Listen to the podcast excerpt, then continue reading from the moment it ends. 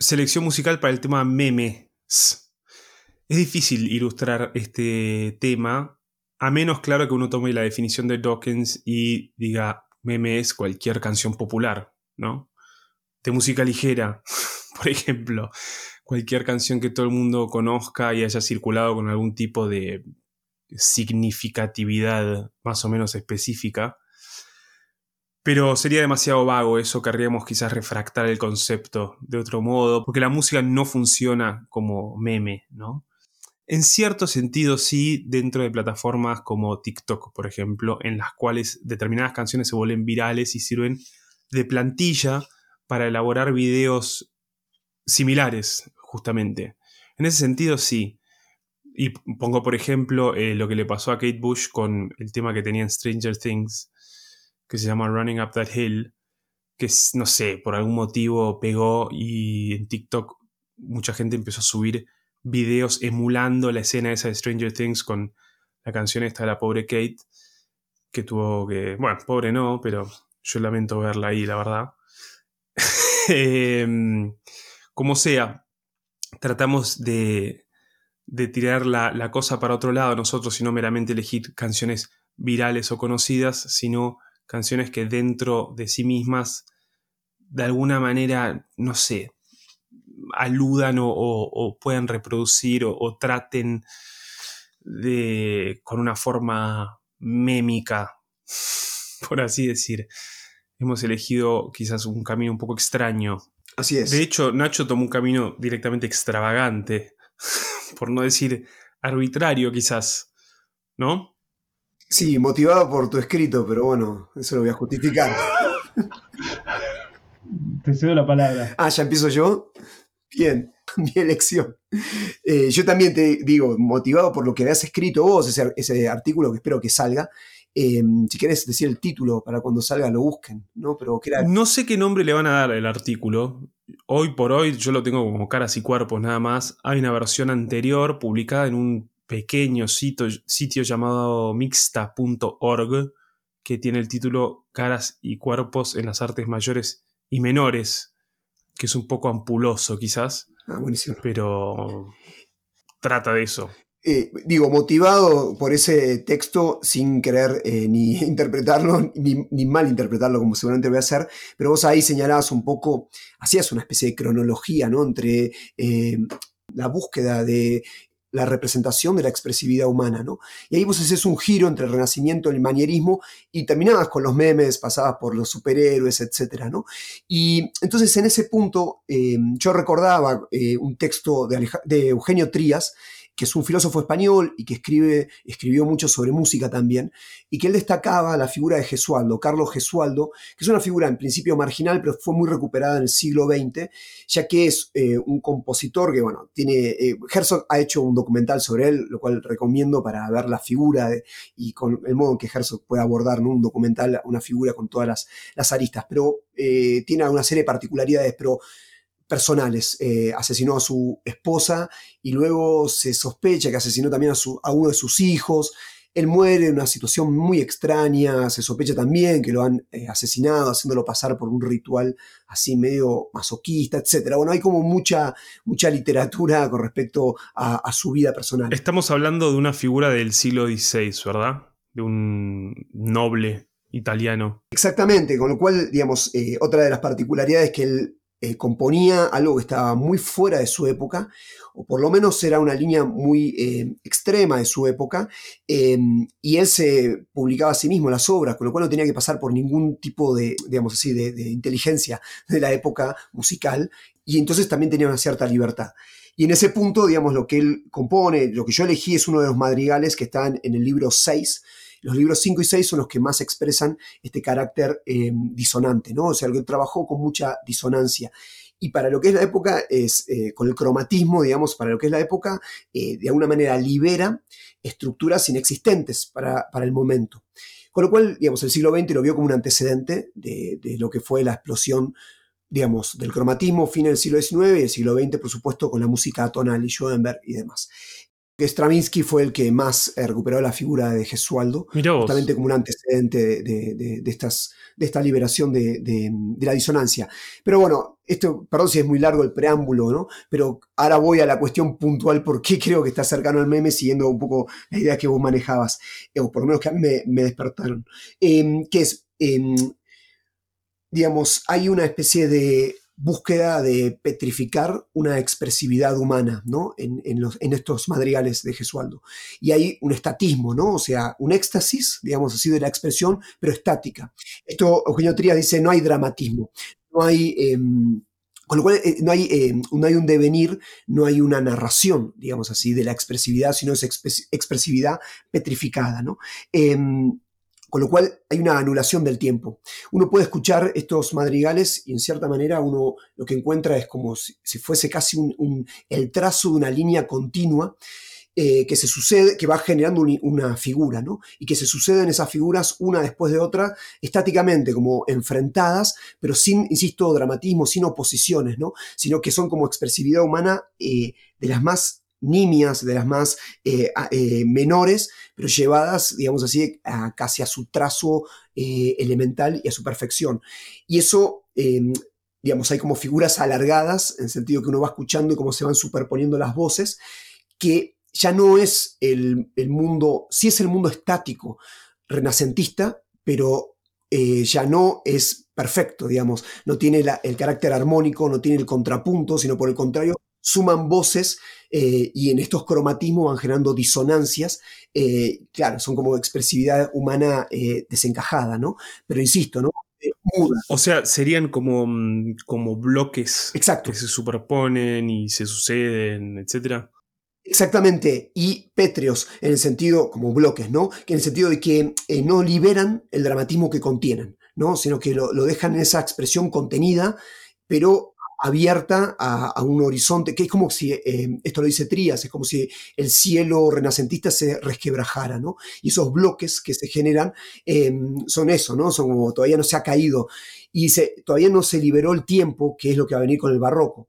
En el barroco esas figuras se van a contraponer eh, y, Se van a mover. Se van a mover, en ese sentido también son mucho más eh, aceptables incluso para la experiencia humana, con lo cual esto, digamos, tiene un carácter bastante monstruoso, eh, esa, esa, exageración, ¿no? Em, chirriante, dice, eh, como de, dice Trías, ¿no? Y mm, quería decir algo más, em, pero que me he olvidado. no, no, está bien, se, se entiende. En todo caso, lo memético acá estarían estas figuras musicales em, condensadas y cerradas que no tienen ningún eh, desarrollo interno y ninguna articulación. ¿No? Exactamente, gracias, exactamente. Y a su vez como son em, bloques, ¿no? Como habías dicho vos. Y también eso está en Deleuze, que trabaja el barroco y ve el manierismo, como también esas, esas eh, figuras, esas líneas quebradas, que son una unidad, pero claro, es una unidad ya no en la figura perfecta, digamos, eh, armónica, ¿no? Y eso se ve también en, estas expresiones, en esta expresión musical. Y cuando uno ve también los memes, tienen esa, esa como habíamos hablado, esa factura, em, en cierta manera quebrada, y desprolija, ¿no? Pero que llevan una expresión eh, muy precisa, ¿no? De, o buscan una expresión precisa de algún tipo de, de afección humana, ¿no? Está bien. Quizás sobre mañerismo podríamos hacer algún episodio alguna vez futura, si algún hecho de actualidad lo suscita o no.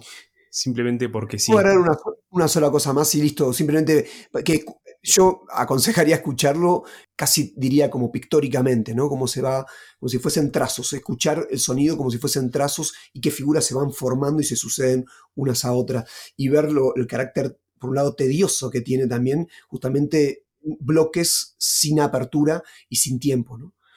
Bien, ahora vamos a ir desandando el camino cronológicamente y, o andando el camino cronológicamente, desandando el camino en términos de complejidad quizás, con mi elección que es la de Eminem, que creo no necesita ninguna introducción, y es The Real Slim Shady. Este era el, creo que fue el segundo hit o después de My Name Is, o en todo caso fue, vino después de su primera explosión, su primer gran éxito, cuando ya era una figura hiper conocida. Y de hecho el tema alude a eso, digamos, de, eso va el tema, el hecho de que se ha convertido en un tipo que eh, tiene legiones de imitadores que se visten como él, que lo dice en el, en el tema, lo dice así, dress like me, talk like me, act like me, se visten, hablan, actúan como yo, hacen los mismos gestos y demás. En ese sentido, él se había vuelto una suerte de meme.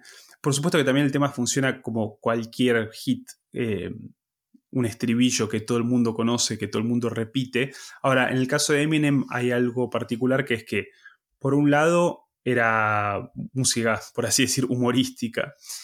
Eh, y por otro lado, son estribillos muy deformes. Hi, my name is. Más que un estribillo es como. Oh, will the real Slim Shady please stand up? Son estribillos que son casi más un chiste que, que una melodía que uno puede cantar. De hecho, no tienen melodía una vaga melodía quizás en este.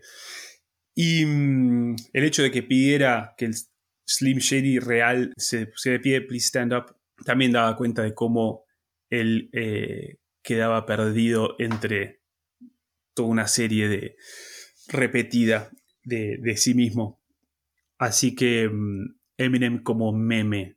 Está esa, está esa, esa, tensión, creo, que, que intentamos tematizar al hablar de los memes entre, eh, por un lado, eh, la capacidad, la elocuencia, por decir así, la eficacia del meme, en, la capacidad que tiene de condensar una conversación, por decir así, y a la vez este, la codificación este, que implica el meme. Creo que está esa tensión en, el tema de, Eminem. Sin duda, en ese entonces Eminem representaba quizás incluso en contra de lo que puede ser un, meme, que es una ironía compartida y como hemos dicho en el programa, una suerte de ironía consensuada.